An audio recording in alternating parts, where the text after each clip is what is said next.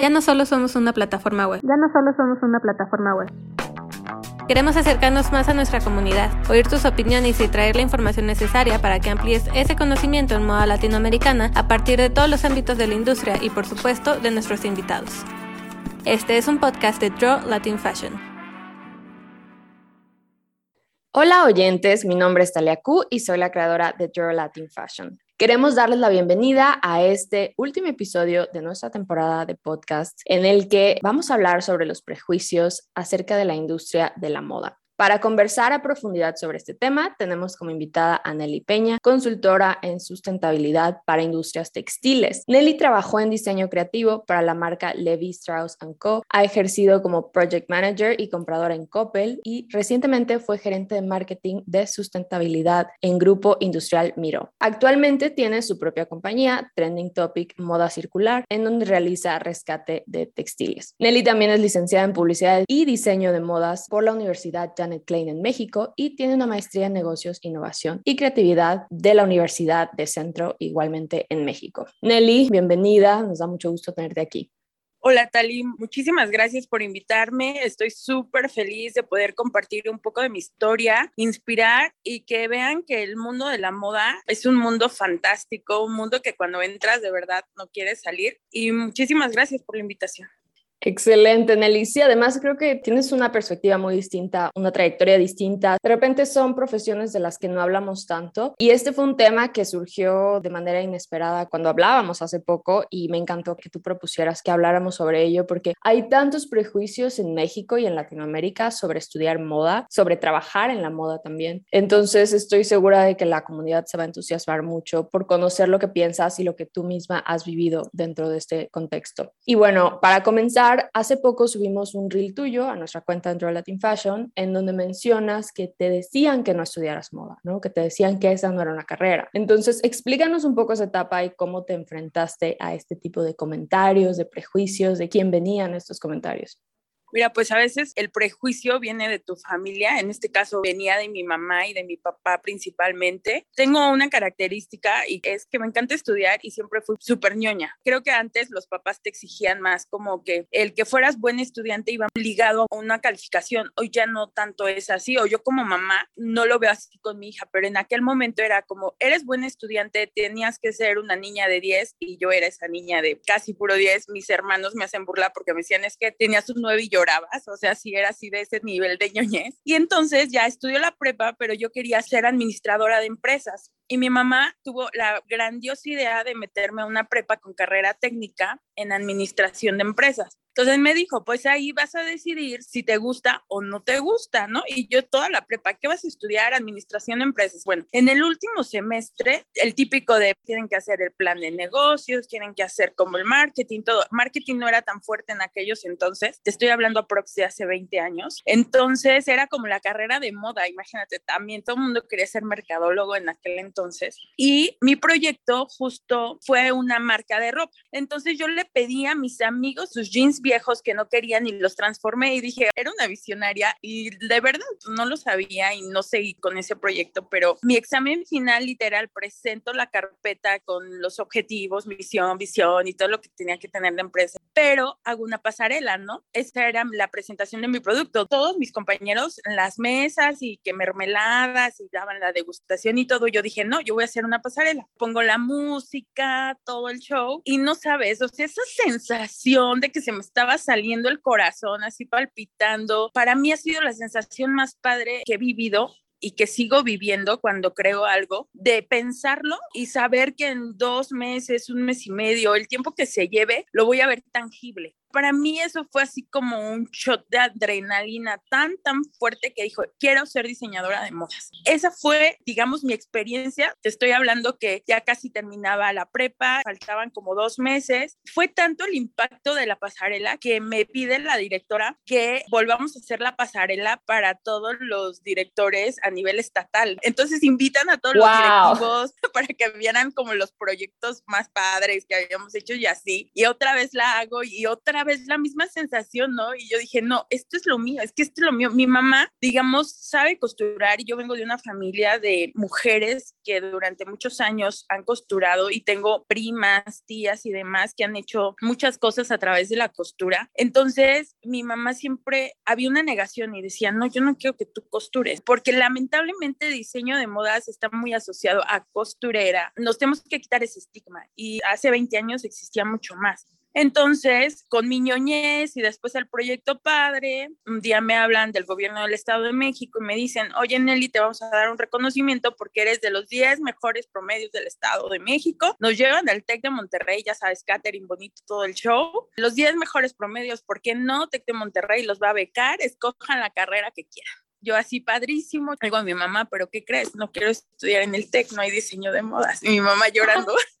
Ay, no. mi mamá llorando así de, es que ¿por qué me haces esto? Ya, yo te imaginaba ingeniero o doctora o ya sabes. Entonces sí, mm. mi mamá fue muy ruda y me dijo, ¿quieres estudiar diseño? Va, págatela tú me doy un año sabático entre prepa y universidad y literal empecé a trabajar para pagarme mi sueño. Y ese sueño empezó en Toluca, en una escuela pequeñita, todavía no en Janet Klein, porque era lo que en ese momento los recursos alcanzaban y yo soy la mayor de cinco hermanos. Entonces tampoco está fácil, porque si es una carrera cara, esa es una realidad, pero también algo que les quiero decir a los chicos, no es una carrera imposible. Si es tu sueño y si es tu pasión, trabajas por ello y lo logras. Y yo soy un ejemplo de ese, de que sí se puede, porque yo trabajé para estudiar diseño de modas y tal vez no te compras los Prismacolor de Karl Lagerfeld, ya sabes, que todo el mundo soñamos con ellos, y no necesitas tener esos colores especiales para tener talento, o no necesitas comprar de repente las telas en una casa de telas europeas para hacer un buen diseño, simplemente es seguir nuestra pasión. Y así es como comenzó mi sueño, junté dinero, que tengo un año sabático, y en ese año empecé a estudiar diseño de modas. Y el diseño de modas sí muchas veces está enfocado mucho más a lo técnico. A lo técnico me refiero justo patronaje, costura. Escuchaba el otro día el podcast que hiciste y que decías, es que a mí no me encantaba como esa parte, ¿no? De sí, sí, sí, patronaje. Pero tú ya sabías entonces coser porque te lo enseñó tu mamá cosía muy empíricamente y patronaba literal, ya sabes, de que doblas la prenda en cuatro y la pones encima y haces tu trazo y mi mamá me regañaba y me decía, no, así no está bien. Y de repente me di cuenta que a nivel empírico ya sabía muchas cosas que me estaban enseñando pero la parte, digamos, más teórica, historia del vestido, historia de la moda, en aquel entonces empezabas a tener como algunos flashazos de marketing, publicidad, como que todavía no eran tan parte de los programas. Esa parte me gustaba mucho y ahí, desde ese punto, yo estoy igual que tú, o sea, me identifiqué mucho contigo, tal y porque a mí tampoco me gusta coser y tampoco me gusta patronar. O sea, lo sé, sí, lo sé hacer porque lo aprendí desde mi mamá y después en la escuela. Ok pero no me gusta. Yo sí siempre supe que quería ser diseñadora creativa. No ilustradora como tú, sino la que bajara las tendencias, la que las aterrizara. Eso yo siempre supe que quería hacerlo. Y la parte de negocios, ¿no? Me imagino que también te gusta. Totalmente, o sea, a mí me encanta esa parte. Puedo sacar un patrón porque yo creo que tú igual lo sabemos hacer, pero no es así como de, vamos a patronar. ¡Eh! Conozco mucha gente que le dices, bájate una tendencia. No, prefiero patronar. Sí, claro, pero me gusta que menciones esto porque muchas veces pensamos que solo hay un camino dentro de la moda y en realidad también tienes que ver un poco cuáles son tus habilidades y dónde puedes trabajar porque hay muchas profesiones, pero a veces no las vemos y sobre todo en México, donde quizás no hay como una especialización o desconocemos qué carreras hay, ¿no? De hecho, eso te quería preguntar, porque entonces entraste a Janet Klein y, por ejemplo, algo que nos inculcan mucho en las escuelas de moda aquí en México y dándole contexto a los oyentes si no han escuchado el otro episodio o si no me conocen a mí, yo estudié diseño de moda antes de dedicarme al periodismo de moda y ahora soy ilustradora de moda. Entonces, he tenido varias carreras dentro de la industria. Pero cuando estudiamos diseño de moda en México, y al menos hace varios años también, nos enseñan como a este diseño de autor, ¿no? A que tú tienes que lanzar tu marca y no te dicen qué carreras puedes tener dentro de una empresa o en qué podrías trabajar, en qué consisten. Entonces, yo quiero saber cómo acabaste tú trabajando para Levi's, para Coppel. En la escuela, si te enseñaban sobre esto, te decían tú puedes entrar a este lugar, necesitas estas habilidades o cómo fue eso.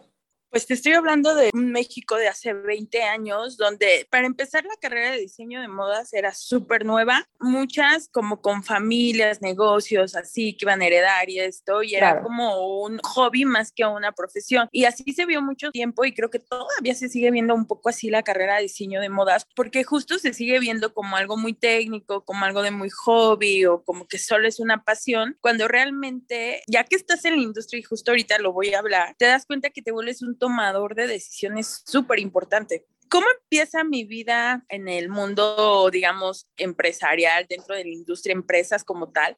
Empiezo como patronista.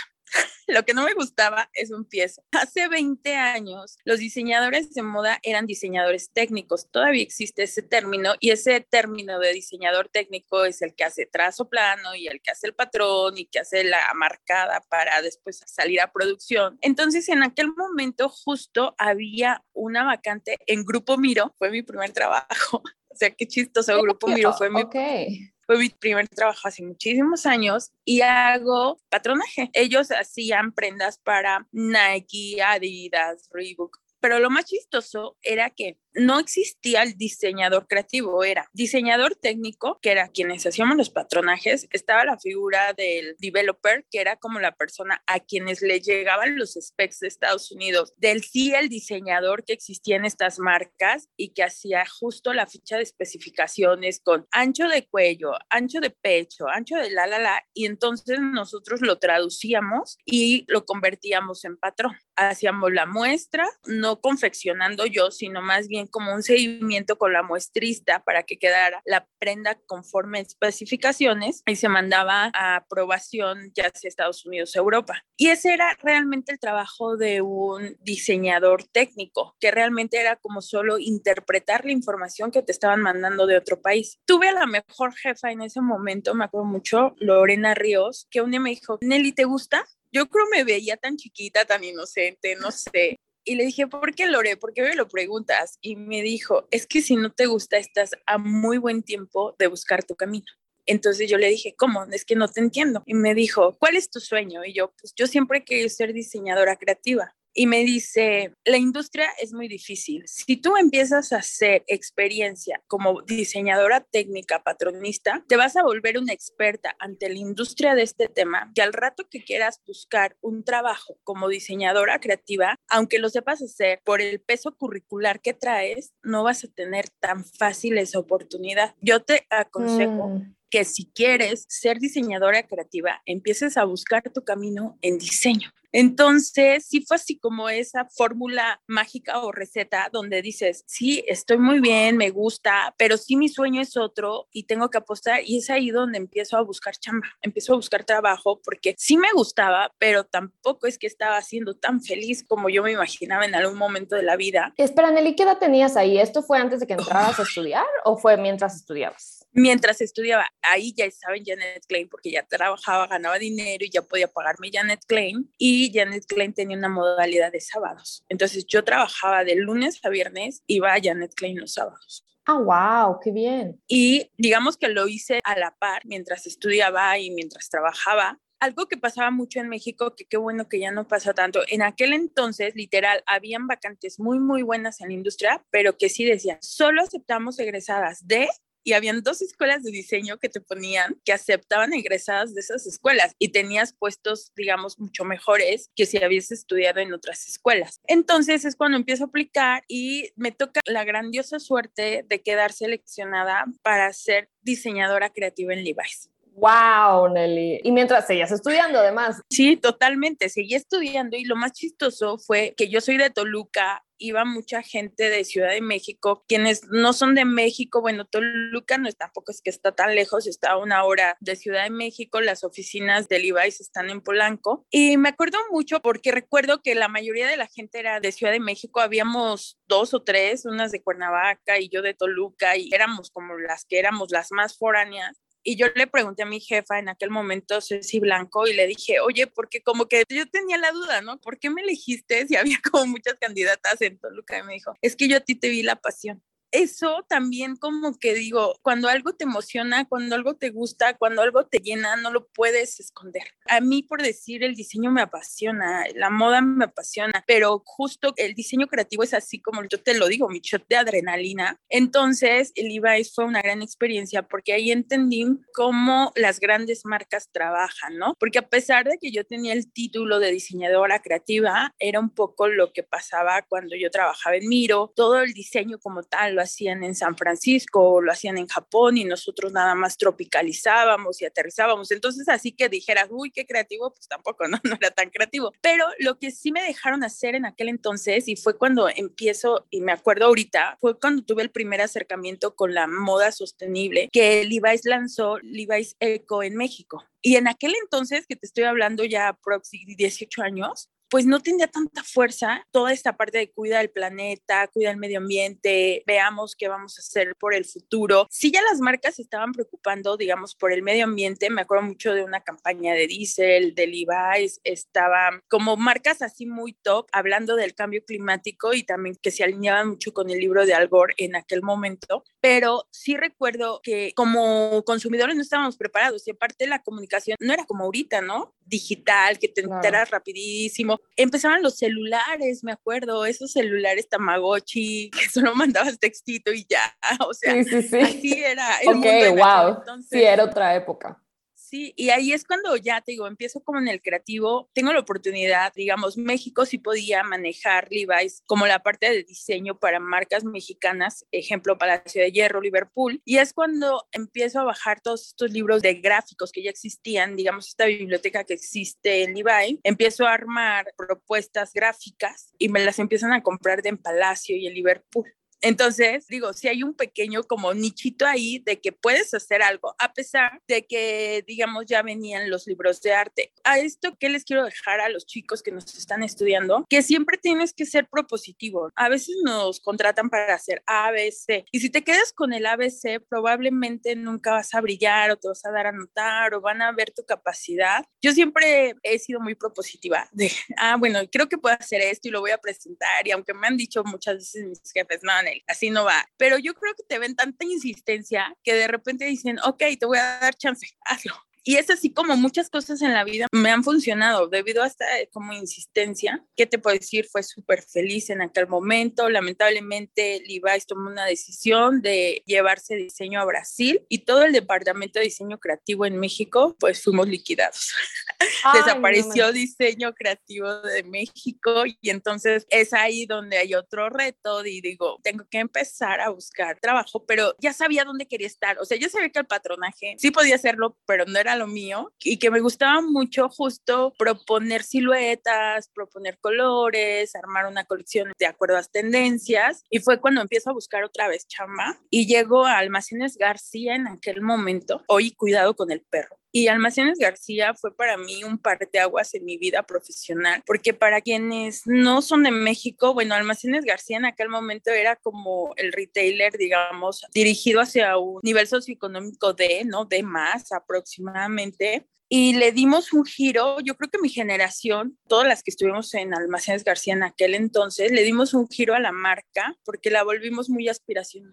Obviamente tuvimos consultorías, esta consultora que nos enseñó a trabajar venía de Inditex, entonces nos enseñó a trabajar este modelo de Inditex, no tanto hacia el fast fashion, obviamente sí, pero más como ya sabes, conceptualizarlo porque antes no existía como este de hay que hacer colecciones, hay que colorizar la pared, cómo vamos a presentar el display, cómo vamos a hacer esto. Todo eso yo lo aprendí en Almacenes García y lo aprendí no solo enfocado hacia la parte de diseño, sino también a la parte comercial, porque una colección de moda, el trasfondo real se basa en números. Y cuando tú entiendes que todo se basa en números, es más fácil que puedas proponer ropa que le va a dar un resultado a la marca con la cual estás trabajando. Y creo que eso es una de las cosas que más trabajo también les cuesta a los diseñadores, ¿no? Esta parte de pero yo quiero hacer esto creativo, sí, pero es un negocio, entonces, ¿cómo vas a proponer algo que realmente venda? Y bueno, Nelly también quería como rescatar que se me hace tan impresionante que de esta pasarela que armaste cuando estudiabas, ¿no? De los jeans, que supra reciclaste, por así decirlo, y después acabaste trabajando en Levi's, o sea, esa conexión se me hace increíble y además que desde tan joven supieras que era lo que querías hacer, o sea, que realmente dijeras, es que yo quiero hacer diseño creativo. Entonces, eh, bueno, nada más quería como hacer esa breve pausa, pero síguenos contando, por favor, Nelly, de qué pasó ahí en Almacenes García. Te digo, ahí cuando empezamos éramos cinco en aquel momento, cinco diseñadoras. Hoy ha crecido tanto Almacenes García que creo tiene 30 diseñadoras o más. Empezábamos a hacer los viajes inspiracionales, pues para mí era todo nuevo. Empecé a ir a Las Vegas, al Magic, empezábamos a ir a Los Ángeles, Nueva York, me tocó ir a Europa, Premier Visión. Y entonces mi mundo, digamos, se empezó a abrir muchísimo más. Tú sabes que los viajes, pues es al final lo que te trae ¿no? Esa visión que tú tienes de México y de repente enfrentarte con otras visiones, con otras maneras de hacer las cosas. También que las empresas al final invierten en ti, pero que al final saben que les vas a dejar pues algo a cambio de lo que también ellos invierten en ti. Está súper padre porque yo no me imaginaba que esta carrera, aparte de hacerme tan feliz, me iba a llevar a viajar a muchos países. Entonces, para mí fue así como de que en ese momento de mi vida fue cuando mi mamá dijo, elegiste bien, qué bueno que luchaste por lo que querías. Ah, wow, ok. Qué bueno que estás muy feliz. Le tomó todo ese tiempo decirte, creo que tomaste una buena decisión. O sea, igual y ya lo aceptaba, pero todavía no me lo decía, ¿no? Y en ese momento ya, entonces ya sabes, me volví un poco el ejemplo de mi familia, de vean a su prima y está siendo padre, ya sabes, y así. O de repente también era como el ejemplo de la escuela de Toluca, que fui de las poquitas que pude llegar a corporativos. Pues sí, tu mundo empieza a cambiar realmente, empiezas a tener otra visión, otras metas, otros sueños. Ya te digo, el viajar te abre muchas oportunidades, aparte de que te abre oportunidades te da una visión que si la aplicas puedes hacer cosas muy padres en México, porque sí, México al final, ahorita ya no tanto, pero antes éramos más adoptadores de tendencias, ahorita ya estamos creando tendencias y te puedo decir que esas fue de las etapas más padres, de hecho ahí es cuando en esta empresa, para quienes no saben, Almacenes García, Avante Textil, Tiendas Óptimas, ¿verdad? Son parte de un mismo grupo entonces yo empiezo como diseñadora creativa en Almacenes García, tengo al mejor coach que puedo tener, que me enseña toda la parte de compras, toda la parte de negocios y demás, que es el sobrino del dueño. Wow, Entonces él, él, era mi jefe y al final él me coachó, ¿no? Porque yo estaba abajo de él y él me enseñó toda esta parte. Y cuando él lo hace en director de tiendas óptimas, me llama y me dice, oye Nelly, quiero que estés conmigo porque al final él había conocido mi trabajo y de un día para otro de diseñadora creativa subo a brand manager. Digo, de un día para otro, pero pues sí me llevó tres años que Ok, no, no fue de un día para el otro. No, no, así tampoco de un día para ¿Y otro. ¿Cuál es la diferencia entre diseñadora creativa y brand manager? Ahí como diseñadora creativa, mi responsabilidad era crear justo la colección en base a tendencias, temporada, semana en la que iba a estar en piso de venta, colorizabas la colección, le ponías justo estos temas a nivel gráfico o a nivel tendencia y todo va dirigido a producto, ¿no? Yo me encargaba de decirle a la diseñadora, oye, quiero esta blusa con este tipo de manga y ella hacía la especificación para después dársela al proveedor. Y en la parte de brand manager ya te vuelves mucho más numérico, ya es como esa parte comercial donde ahora haces las estructuras de la colección, pero no a nivel creativo, sino a nivel numérico, donde analizas qué color se ha vendido más, qué talla se ha vendido más y te la pasas analizando números y haciendo Exceles, esa es como la diferencia, para llegar a conclusiones de cuál va a ser tu siguiente compra o cómo vas a estructurar tu siguiente colección en ese momento no extrañabas el diseño creativo o sentías que ya habías llegado a un lugar en el que querías cosas distintas?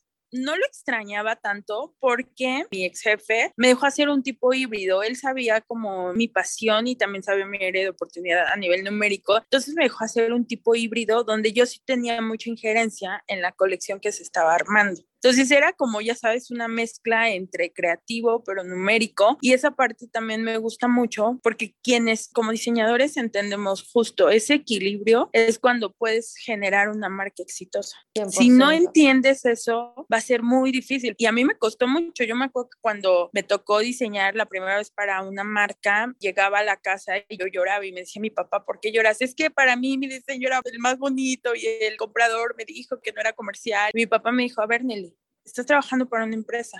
tú haz lo que ellos te piden. Cuando tengas tu marca y cuando seas dueña de lo tuyo, entonces sí, explota tu creatividad, pero ahorita aprende. Yo esperaba así de, ay, mi hijita, no, tú la más creativa, no les hagas caso, ya sabes. Tu papá muy aterrizado, así de, Nelly, tienen que vender, tienes que hacer tu trabajo. Totalmente. Y yo así de, pero son esas cosas o esos consejos que te van dando, que te va cayendo el 20 y dices, sí es cierto, o sea, no me tengo que frustrar porque no es como cuando haces una marca o cuando haces un diseño y es tuyo. Al final te están dando las directrices, quiero tal, con tales colores, con tantas siluetas básicas. Y es un, ¿cómo te puedo decir? Es un golpe al ego muy, muy fuerte que uno llega, yo presentaba showrooms con prendas físicas para tomar las decisiones de compra y yo llegaba así con mi colección bien bonita, la colgaba en la pared y todo y de repente cuando entraba todo el consejo, porque una colección no creas que la decide el diseñador, yo presentaba la colección, sí, yo presentaba como toda esta parte de producto, pero entraba un consejo donde estaba un planeador, diseñadores de otras categorías, compradores, el director general, el director de operaciones y entre todos empezaron a despedazarte la colección. Oh, wow. Sí, es que no es sobre ti, ¿no? Es sobre el producto y no te lo tienes que tomar personal. Exacto, entonces son de las cosas que más me costaron en su momento, porque sí, puede llegar un punto en que te lo tomes personal, en que digas, es que no sirvo para diseñar, es que no eligen mis cosas, es que no soy buena, literal, tienes que separar, porque si no, tú mismo te destruyes. sí, totalmente. Sí, creo que esa es de las partes más complejas. También se lo decimos a nuestros alumnos de periodismo cuando hacemos talleres de retroalimentación. Es como el día de hoy no se lo tomen personal, no es sobre ustedes, no significa que ustedes sean malos, es sobre su obra. ¿Cómo la podemos mejorar? Y sobre todo cuando eres muy joven, como dices, el ego siempre está como ahí molestando, entonces es de las cosas más complicadas. Y entonces, ¿cómo sobrepasaste eso? ¿Fue por el comentario de tu papá o también hubo otras cosas alrededor de eso que te ayudaron como a... Pues mi papá sí tuvo un gran peso, ahí como que entendí justo esa parte de no te lo tomes personal y después evidentemente ya te, te va haciendo un callo, ¿no? Tal vez tu primera colección y que te la destrozan dices, ay no, pero ya después cada mes estás presentando colecciones, ya te vas haciendo a la idea y ya vas entendiendo también que las fórmulas, por decir, en Almacenes García tú no pedías un aumento de sueldo, ellos veían tu trabajo y un día llegabas a tu lugar y veías un sobre, felicidades, has hecho tu trabajo, lo hemos notado, tienes un aumento ya sabes. Entonces es ahí, o sea, sí, estos incentivos que al final son por los que nos movemos en la industria o teníamos bonos. Si tu colección se vendía muy bien, eran bonos por equipo, digo, ahorita no sé cómo son, pero en aquel entonces eran bonos por equipo, había el equipo de diseño para damas, diseño para caballeros, para bebés y así. Y si tu colección pasaba los KPIs del año, de los objetivos que nos ponían en enero, te llevabas un bono que podía ser hasta de seis meses. Entonces, imagínate, el ego evidentemente ya se te va como... Quieres hacer un buen trabajo, ¿no? Ya estás en ese punto en el que dices, hay muchas recompensas si lo hago bien. Exacto, y empiezas a aprender el negocio y empiezas a ver justo la parte comercial y qué es lo que le conviene a la empresa y empiezas tú también a ya no debrayarte con el diseño, sino a ser mucho más asertivo, hacer cosas mucho más comerciales, o sea, sí son aprendizajes que te cuestan, pero que a la larga te enseñan muchísimo y yo siempre le he dicho, un trabajo es como, ya sabes, me están pagando por aprender.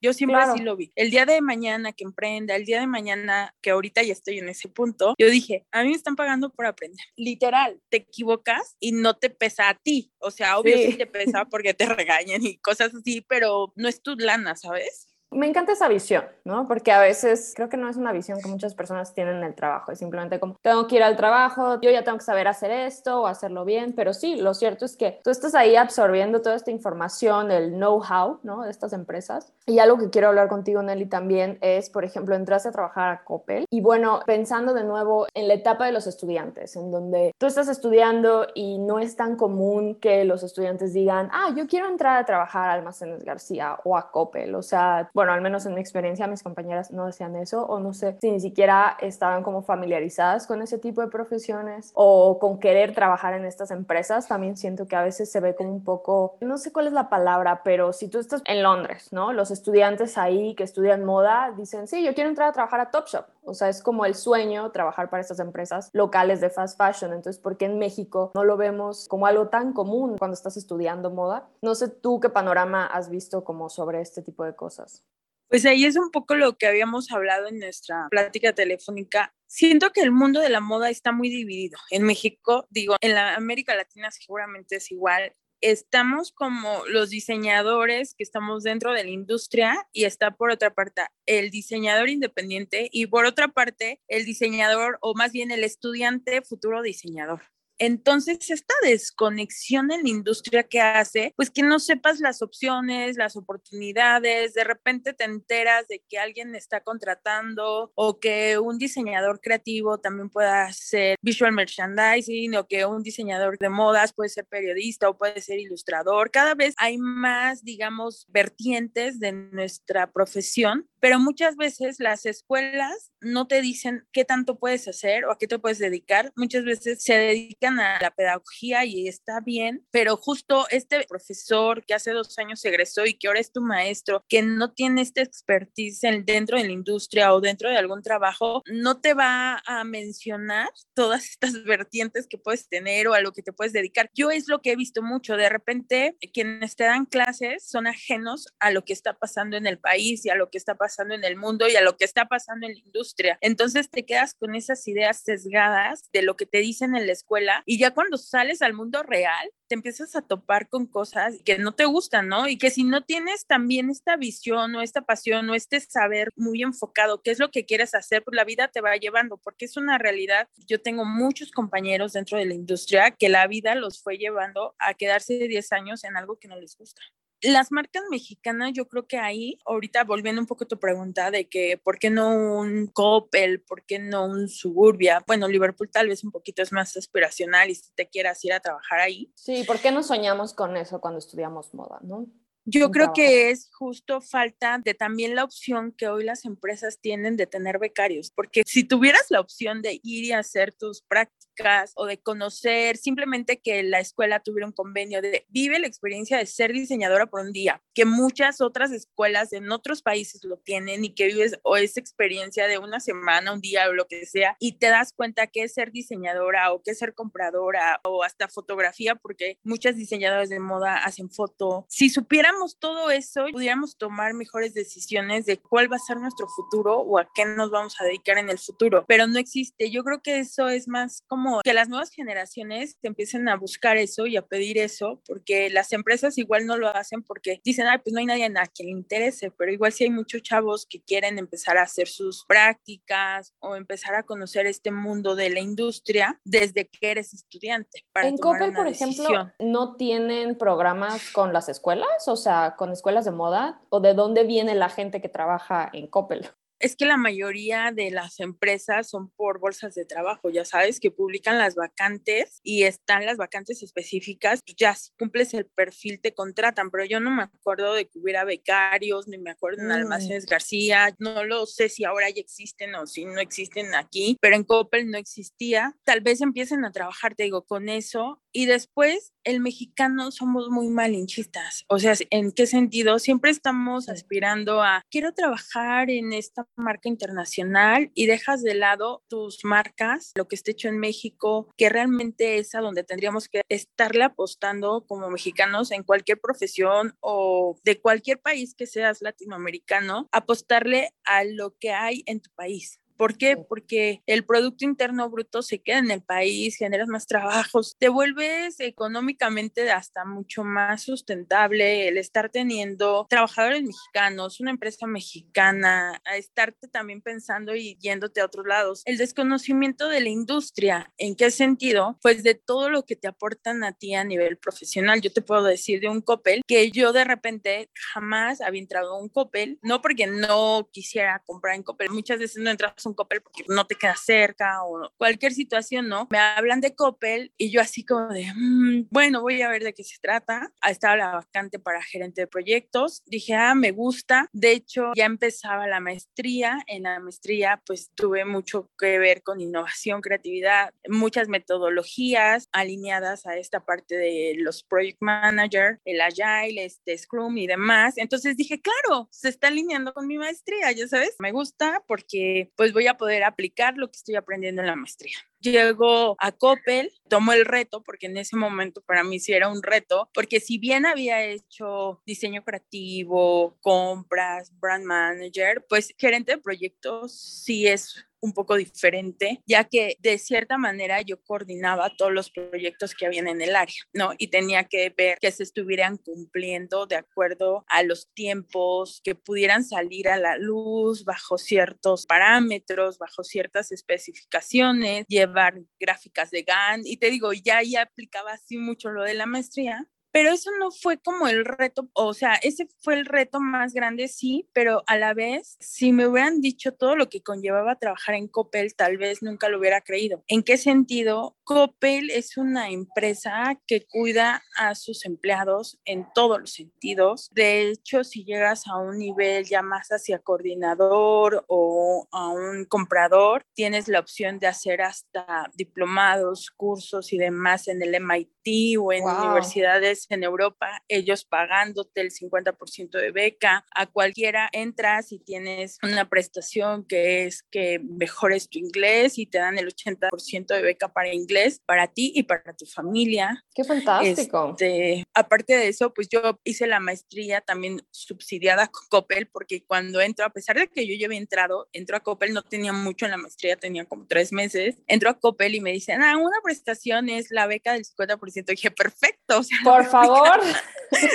me cayó así de como anillo al dedo. Se alineó todo, ¿no? Me gusta eso de lo que has contado, que todo se ha ido como alineando para ti, Nelly. Y es así como que lo alineas, pero también al final lo buscas, ya sabes, tienes que buscar las oportunidades, porque si yo solo me quedo sentada, pues tampoco pasa, y eso es algo que he aprendido. Quieres algo, muévete. Va a llegar, ¿por qué? Porque lo estás buscando. Tal vez te va a costar, digo, pareciera que mi vida ha sido así como de, ah, recta, no es cierto, también he tenido baches, caídas, aprendizajes muy, muy fuertes, pero trato de no centrarme en lo malo, ¿sabes? prefiero centrarme en lo positivo y en recordar todo esto que estoy recordando contigo de una manera muy agradecida y cariñosa con Dios y con la vida y con todo lo que me ha sucedido. De nada sirve como centrarme en, es que no ha sido como yo esperaba y no, prefiero como tener esta energía hacia vienen cosas buenas. Y cuando te das esa oportunidad de darle chance a empresas como Coppel que tal vez nunca te hubieras imaginado trabajar ahí, pues te puedo decir que ha sido de las experiencias más bonitas en mi vida, más bonitas a nivel personal, a nivel profesional, a todos los niveles, muchísimo crecimiento. Con ellos, pues estuve viajando mucho a Asia, conocí países que no había conocido, me enfrenté a retos también grandes que jamás me hubiera imaginado imaginado enfrentar a nivel, digamos, profesional. Empecé a tener una conexión y a mí se me asignaron los proyectos con la Cámara de la Industria del Vestido, con la Cámara de la Industria Textil. Empiezas a tener una visión totalmente diferente de la industria, de la empresa. Y te digo, pareciera que fue así como arte de magia, pero no. Hay años de trabajo, de esfuerzo, de soñar, de perseverar, de luchar, de que también vean tus capacidades. Y lo que yo te decía, a veces te contratan para un puesto, pero si tú sabes que puedes dar más, que puedes dar un plus, mi consejo es háganlo, porque igual esa empresa no se los reconoce en ese momento, pero va a llegar alguien que se los reconozca y les van a salir mejores oportunidades es que como para qué lo hago si no se dan cuenta y para qué lo hago si no hay más. Claro. Algo que aprendí es no lo hagas para alguien más, hazlo para por tu satisfacción.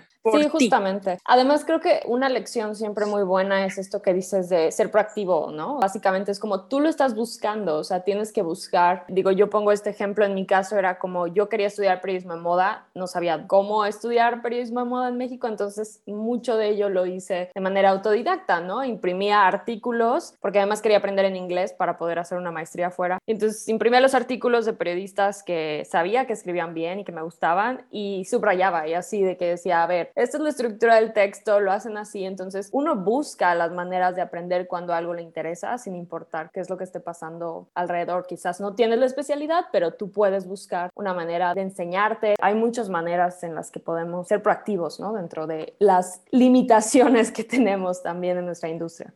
Así es, y yo como consejo les diría, sueñen porque realmente los sueños sí se hacen realidad y trabajen por ellos. Y no desistan, porque a veces tenemos un sueño, empezamos a tener como piedritas en el camino y desistimos, Y yo les digo que he tenido etapas donde me he sentido perdida en la vida, que no he tenido una meta, que no he tenido un objetivo y que eso me pasó después de ser mamá y que me di dos años sabáticos y decía, ahora, ¿qué voy a hacer con la vida? Sí sé que quiero seguir trabajando, pero no sé de qué. En la casa no me hallaba, las mujeres que siempre hemos trabajado, bueno, me entenderán que de repente estar en casa no es tanta opción. Y cuando volví a enfocarme, cuando volví a decir, a ver, Nelly, ¿cómo me veo a los 40? Y ahorita estoy, ¿cómo me voy a ver a los 50? Ya ese enfoque y ese a dónde quiero llegar se va dando como que la vida te va poniendo, te va poniendo y es a veces hasta como que pensaras de Dios es tan bueno conmigo que me están pasando estas cosas. Y algo también que he aprendido es que ante lo bueno y lo malo de la vida, siempre dar gracias a Dios, porque siempre hay un aprendizaje y siempre hay algo que te va a llevar a ser mejor en todo lo que hagas.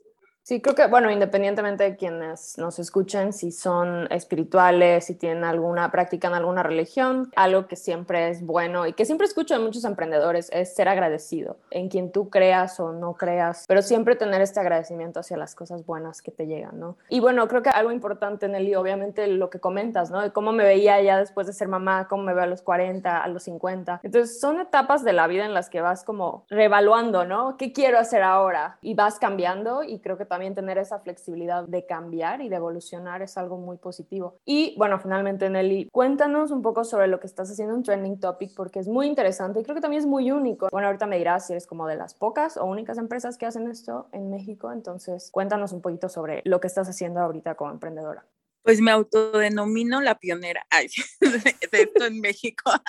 ya sabes, me autonombro porque no, ya fuera de este chascarrillo, diría mi papá, sí, soy la primera que lo está haciendo en México.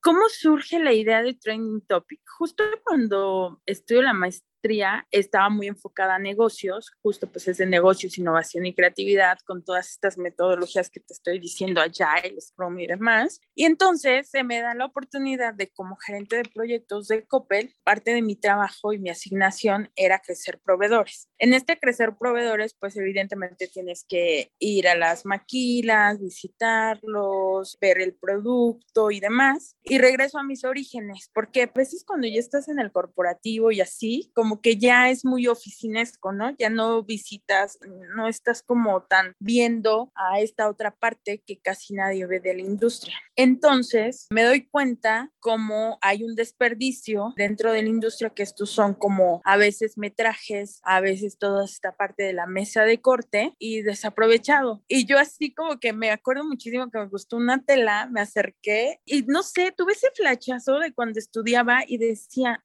bueno, a mí me pasó porque Toluca es una ciudad pequeñita donde no había más que parisina, modatelas y si querías hacer algo muy específico, muy diferenciado o con calidad, no había materiales o te tenías que ir a Ciudad de México, ya sabes, al ser el tour este eterno que todo mundo que necesitamos en la moda lo hacemos.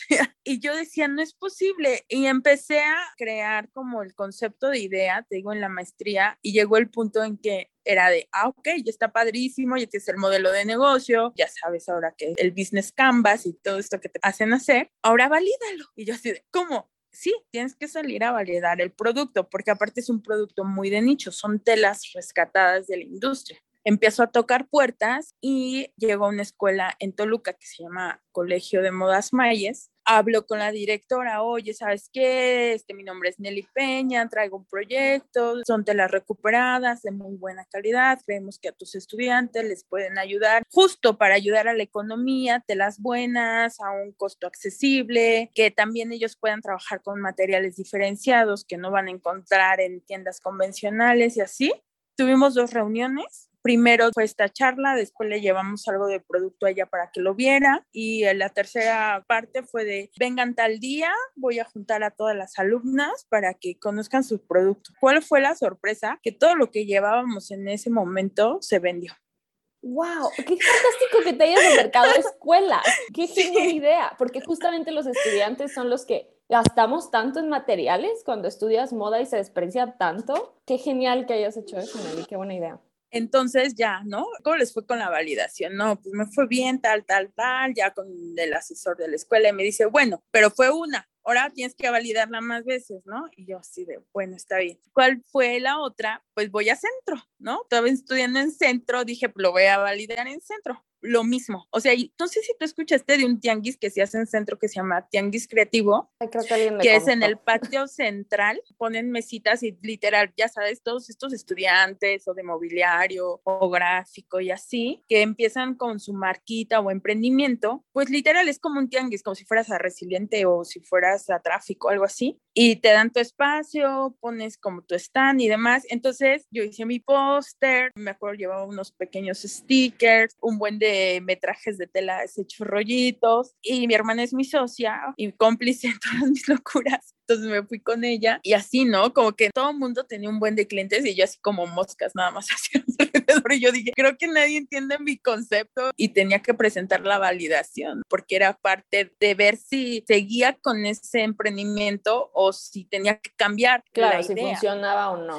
Bueno, total, que no tenía clientes porque justo los estudiantes de diseño tenían clases y no habían bajado. Empiezan a bajar del taller de confección y empiezan a bajar de las clases de diseño. ¿Y cuál es mi sorpresa? Que entienden muy bien el concepto y empiezan a buscarme. Qué bien. Entonces, fuera para mí, del, como del bazar, ¿no? Te empiezan a escribir. Sí, de hecho, este, dejé unos pósters como los que ponen en los postes de luz, así de se busca tal y que puedes desprender el teléfono. Lo puse en el taller para que supieran dónde llamar o cómo acercarse a nosotras. Y hubieron varias chicas, te estoy hablando de 2018, que sí hicieron sus colecciones finales y demás con telas de Trending Topic y que nos llamaban y así. En la pandemia para nosotros, lejos de ser malo, fue muy bueno porque todas las tiendas de telas estaban cerradas y de repente nos convertimos en la opción para quienes que estudiaban desde casa. Seguimos tocando puertas con escuelas. Nuestra misión y visión como Trending Topic, hoy ya somos tres los que estamos dentro de Trending Topic, que queremos justo impactar estudiantes. Yo recuerdo cómo fueron mis años de estudiante cuando no tienes tal vez todos estos recursos o cuando tienes las ganas de hacerlo y sabes que tienes que economizar porque es una realidad cuando no tienes todo o de repente no puedes comprar cierto tipo de material porque es muy caro, justo lo que quiero ofrecer, esta opción para que no digan, es que yo no puedo, ¿sabes? Como de sí se puede, solo tienes que buscarlo. Hoy tengo ya seis emprendimientos, marcas mexicanas que están creciendo, que usan telas trending topic, estoy muy contenta porque ha habido sinergia, han entendido estas personas y estos estudiantes el modelo de negocio, les gusta. Algo que también es bien importante que a mí me ha pasado, esta congruencia con tu negocio y contigo como persona. Eso es súper esencial porque ellos mismos se dan cuenta de que es una marca, digamos, con una esencia, con una estructura. El hecho de que yo haya trabajado como gerente de sustentabilidad en Grupo Miro me da muchas bases para hablar hoy de sustentabilidad y de sostenibilidad. El que no solo leí un libro, sino que lo llevé a cabo, te da una visión diferente. La gente que ha tomado mis cursos de repente o que se acerca a mí para comprar tela y les puedo dar un consejo, de verdad que vuelvo a sentir ese shock de adrenalina de decir, estoy contribuyendo a esta industria que, como te dije hace rato, me apasiona, o sea, me apasiona y, ¿por qué no? Lo voy a decir en alto por primera vez, pues ser la que sustituya a Ana Fusoni. no, pero creo que Ser como esa mentora, ya sabes. Ah, ok, ok. No, estoy segura. Creo que en tu área, ¿no? Como el Ana sí, de sustentabilidad, de mentora para estudiantes. Siempre. Claro. Genial, me encanta. No, y algo muy importante que comentas es que tus valores están alineados con tu negocio, ¿no? O sea, cuando tú estás haciendo algo en lo que crees, eso se nota. Y justo es esto, no es solo te estoy vendiendo la tela, te puedo dar un consejo, te puedo dar una mentoría, tengo las credenciales para hablar sobre sustentabilidad, o sea, no es solo un producto creo que eso al final es como el valor tan grande que tiene tu negocio. Entonces, estoy segura de que será un éxito, Nelly, ya está siendo un éxito. Así que muchas felicidades por eso. Y bueno, para cerrar, sé que ya nos has dado varios consejos, pero sobre todo pensando en alguien que esté pasando por una situación similar a la tuya, porque hemos tenido muchos comentarios así de gente en la comunidad que nos dice que su pareja, sus papás, su familia les dice que no estudien moda porque no es una carrera segura, porque no van a tener trabajo, o hay gente que no tiene los recursos para pagar una carrera de moda. ¿Qué consejo le darías a alguien pasando por esta situación? Les voy a dar mi mantra, que es una frase de Henry Ford que dice, si crees que puedes como si crees que no puedes, estás en lo correcto. Se lo dejo para que lo analicen. Ese ha sido mi mantra toda la vida. Sí.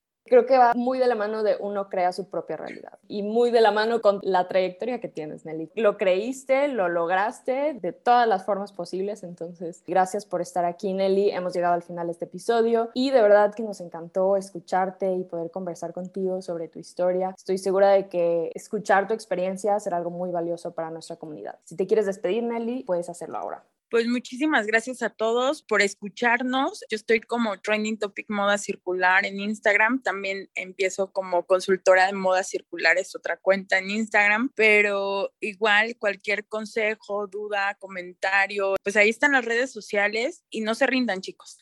Ay, me encantó, Nelly. Ok, bueno, esperemos que hayan disfrutado de este episodio. Si quieres estar al tanto de todo lo que sucede en la moda latina, te invitamos a que formes parte de nuestra comunidad de manera gratuita, registrándote en nuestro sitio web www.joylatinfashion.com. Solo tienes que dejar tu nombre, correo y crear una contraseña. Ahí encontrarás el registro a nuestras charlas mensuales y un archivo de eventos anteriores. Si lo que te interesa es tomar un curso con nosotros, también puedes entrar a nuestro sitio web. Tenemos cursos de periodismo en moda y otros más que te ayudarán a entender el panorama de la de la región. En redes sociales síguenos en Instagram, Facebook, TikTok, Pinterest, LinkedIn como Your Latin Fashion y también puedes estar al tanto de nuestro canal de YouTube Speak Latin Fashion. Te esperamos nuestra próxima temporada. Muchas gracias.